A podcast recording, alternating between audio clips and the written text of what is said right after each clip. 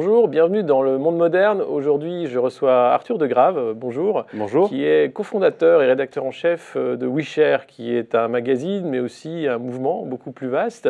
Euh, vous avez publié euh, un livre sur la société collaborative et la fin des hiérarchies. Est-ce que vous pouvez nous expliquer euh, ce qu'est WeShare? Alors WeShare, vous l'avez dit, c'est un collectif. Alors c'est plein de choses, on a toujours beaucoup de mal à le définir puisque ça a 4 ans maintenant. Euh, c'est une organisation assez, assez vaporeuse par certains côtés. C'est un, on va dire que c'est une communauté, un collectif de gens euh, qui, un petit peu partout dans le monde, se posent des questions sur, euh, sur une société numérique qui soit vraiment synonyme de progrès. Donc on mhm. n'a pas appelé ça société collaborative en se disant justement que bah, si on voyait que le progrès continue, il n'était pas juste question d'aller dans le sens de l'innovation technologique, il fallait quelque chose de plus, un petit supplément d'âme. Et c'est ça qui mobilise cette communauté qui compte environ 3500 sympathisants dans le monde aujourd'hui, mhm. euh, une centaine d'ambassadeurs hein, qu'on appelle des connecteurs, et euh, voilà, qui œuvrent euh, à essayer de poser les bonnes questions, qui organisent des événements, qui, qui soutient des projets. Voilà, c'est assez, assez diffus. Très diffus. Et justement, parfois, on a du mal à un peu comprendre entre euh, le magazine, euh, les discours euh, qui sont économiques, politiques, sociologiques, les événements, puisqu'il y a le We Fest qui va avoir lieu du 18 au 21 mai à Paris. mais vous l'avez fait aussi dans d'autres lieux. On l'a fait à Barcelone. On l'a fait. Là, ce sera la quatrième édition à mhm. Paris c'est un petit peu la maison, hein. c'est l'événement historique, ça se passe à la Villette, au Cabaret Sauvage, donc c'est un lieu un petit peu particulier. Euh, on l'a fait à Barcelone il n'y a pas très longtemps, on le refera bientôt là-bas, et on a quelque chose aussi qui se trame en Amérique du Sud, assez ah, prochainement. D'accord. Et comment ça s'est passé la rencontre euh, du noyau dur, en fait, euh, il y a quatre ans C'était quoi la, une rencontre fortuite entre des gens qui avaient la même réflexion sur l'avenir du travail, l'avenir de la société? Ça s'est fait de façon assez naturelle, en fait, on s'est croisés euh, avec pas mal de gens. Alors, ça, il, y a tout un, il y a tout un petit groupe qui a constitué le, le premier, le premier noyau de WeShare, c'était des gens, effectivement, on avait quoi? On avait 25 ans mhm. euh, à cette époque, on avait euh, tous eu une première expérience professionnelle, plus ou moins longue. Moi, personnellement, j'ai tenu environ près d'un an quand même dans le monde du travail normal. bon, après, après, avec une période de six mois où j'étais en phase de démission. mais voilà, en gros, on avait tous eu cette première expérience du travail qui ne nous avait pas forcément enthousiasmé, malgré les histoires qu'on nous avait racontées sur, cet univers formidable. On allait pouvoir déployer notre, créativité, euh, s'accomplir, enfin je ne sais pas quel autre discours un peu, un peu niais. Et euh, en fait, face à cette insatisfaction, euh, on voyait apparaître certains phénomènes comme la conso collaborative sur mhm. lesquels Antonin bloguait, c'était le premier à bloguer sur ce sujet en France dès 2010-2011 avec le blog de la conso collaborative. Et en fait, à partir de cette réflexion, alors qui était qui était assez enthousiaste de prime abord. Vous savez, il y a, 4-5 ans, quand on parlait de conso collaborative, d'Airbnb, enfin, ça paraissait fantastique. il, y avait un, il y avait un discours très, très angélique, très, c'était vraiment un souffle nouveau euh, qui, qui, était là. Et donc c'est vrai qu'aujourd'hui, la tonalité peut être un petit peu plus critique, un petit peu plus sombre, mais en tout cas, ça a amorcé cette réflexion sur la fin des hiérarchies, en gros, sur le fait qu'on sortait d'une société où d'une économie qui dominait la société et qui lui imposait ses codes, qui lui imposait, euh, qui imposait aux gens d'agir de façon compétitive et de s'organiser de façon hiérarchique. Et on se disait qu'il y avait quelque chose d'autre qui était possible. C'est quelque chose de génération. Euh, vous êtes tous jeunes. Euh, il y a cette première expérience, plus ou moins jeune, le temps passe, mais il y a quand même cette première expérience du travail qui est un choc culturel.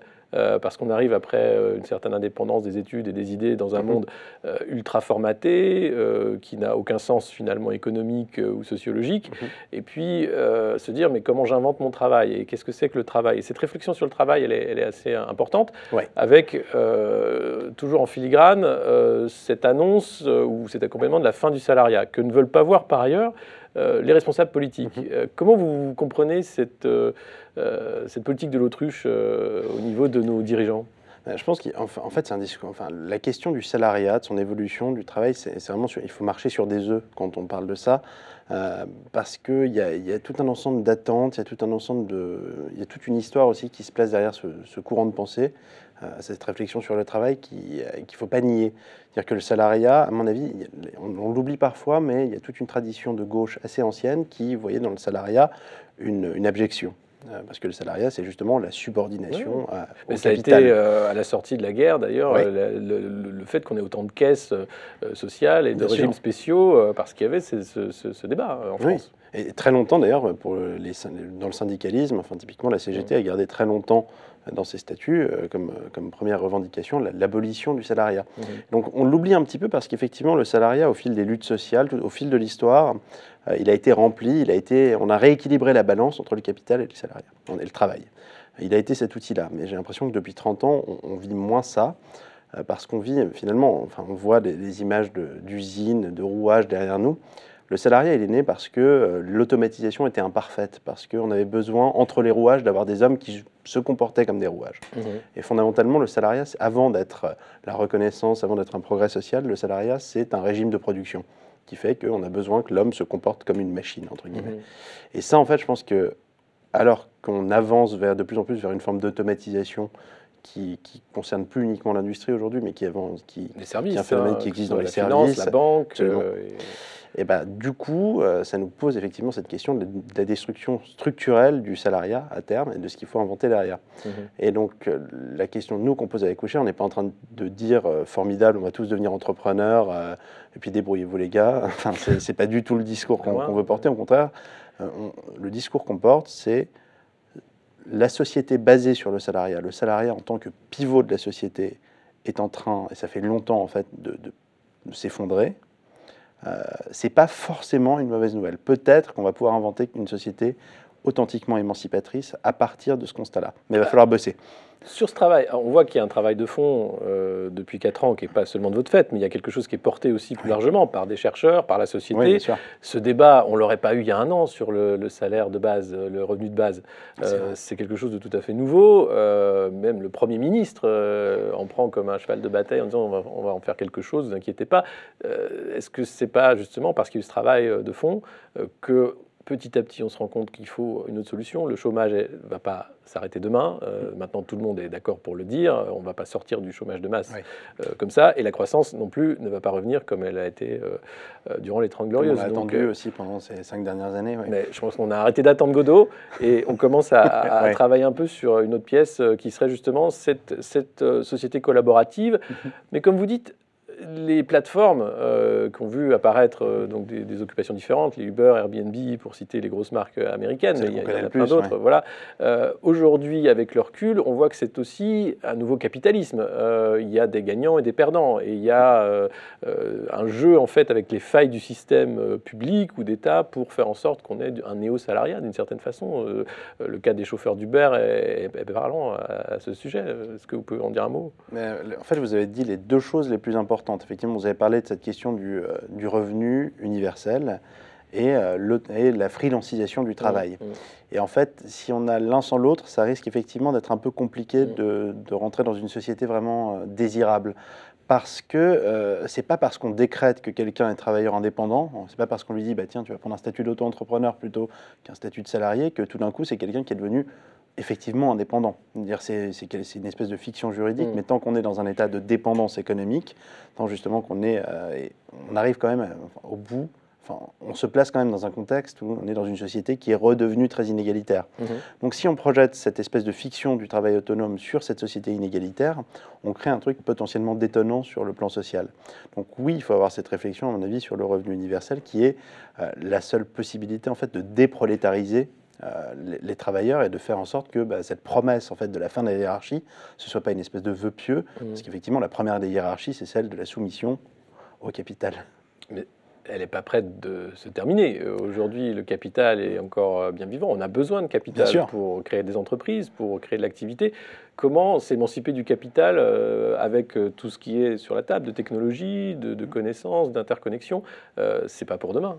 Alors ça dépend ce que vous définissez, comment on définit le, capital. Vous savez, il y a un, économiste que j'aime bien, enfin un économiste, un, intellectuel, euh, mais qui, qui, est présenté plutôt comme économiste d'habitude, qui est Yann Moulier-Boutan, qui a écrit un livre qui s'appelle euh, L'abeille et l'économiste, mhm. et où il parle notamment de ce nouvel état du capitalisme, ce qu'il appelle le capitalisme cognitif.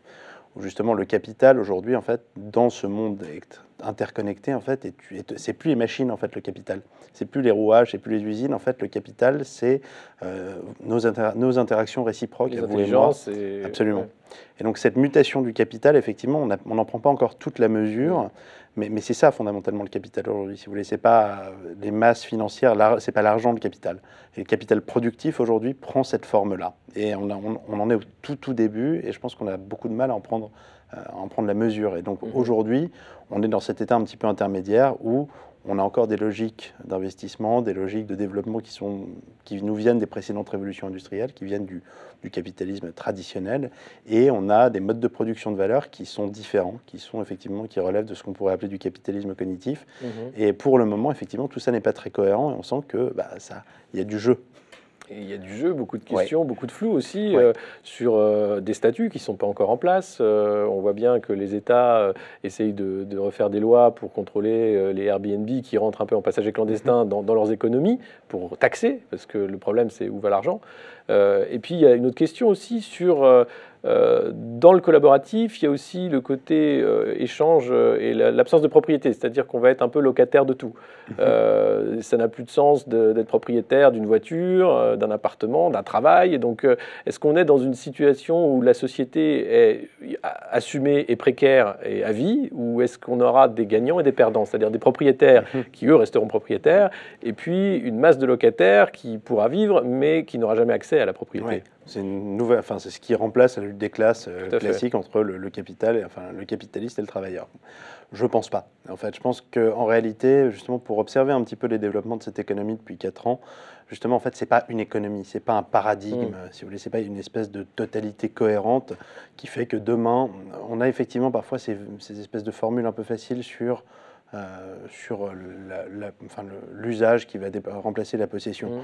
En fait, quand on regarde ce qui se passe, euh, ça se passe, enfin, ce, phénomène concerne un, nombre assez limité de biens et de ressources. Effectivement, l'appartement, la voiture, là je voyais que Drivey vient à nouveau de, de faire une levée de fonds.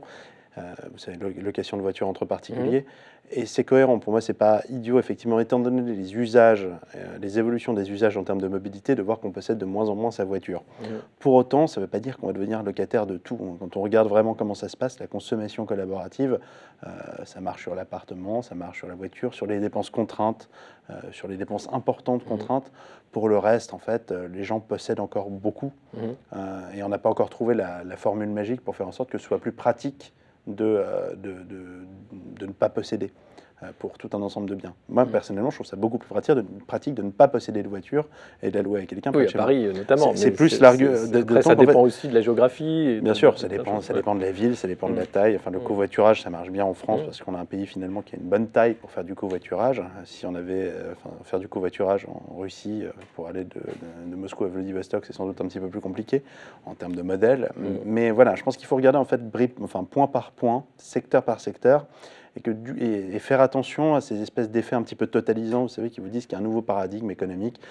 personnellement, je fais assez attention. Euh, enfin, je suis maintenant assez dubitatif à la lecture de quelqu'un comme Rifkin, mhm. qui nous décrit une espèce de nouvelle nécessité historique. Enfin, on a déjà eu Hegel, on a déjà eu Marx, euh, les fins de l'histoire, il y en a tous les 50 ans. Voilà, donc, maintenant faisons attention, prenons des pincettes quand on nous annonce qu'il y a une espèce de phénomène cohérent qui est en train de se, se déployer dans, dans, le champ historique.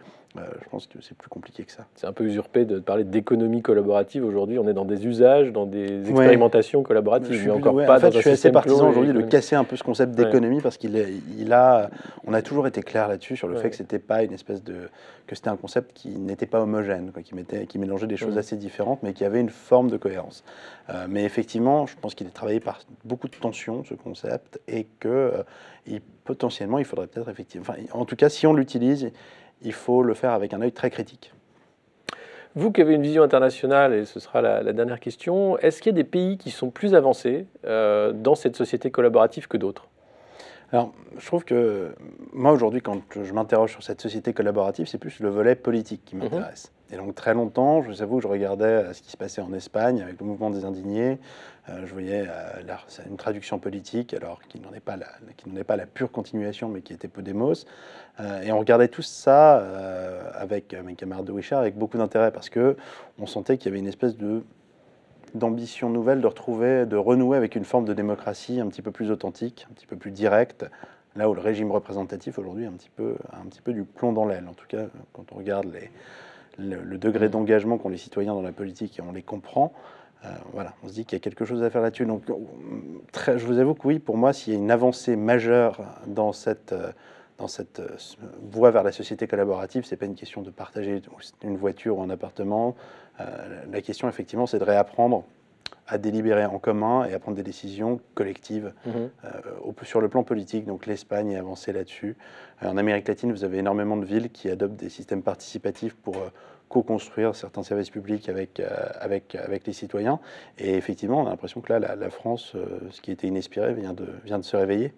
Avec Nuit debout, euh, qui est inspiré de justement. oui, qui est effectivement, on retrouve effectivement ce, souffle commun qu'on avait dans les Occupy, Occupy, Wall Street, dans les Indignés.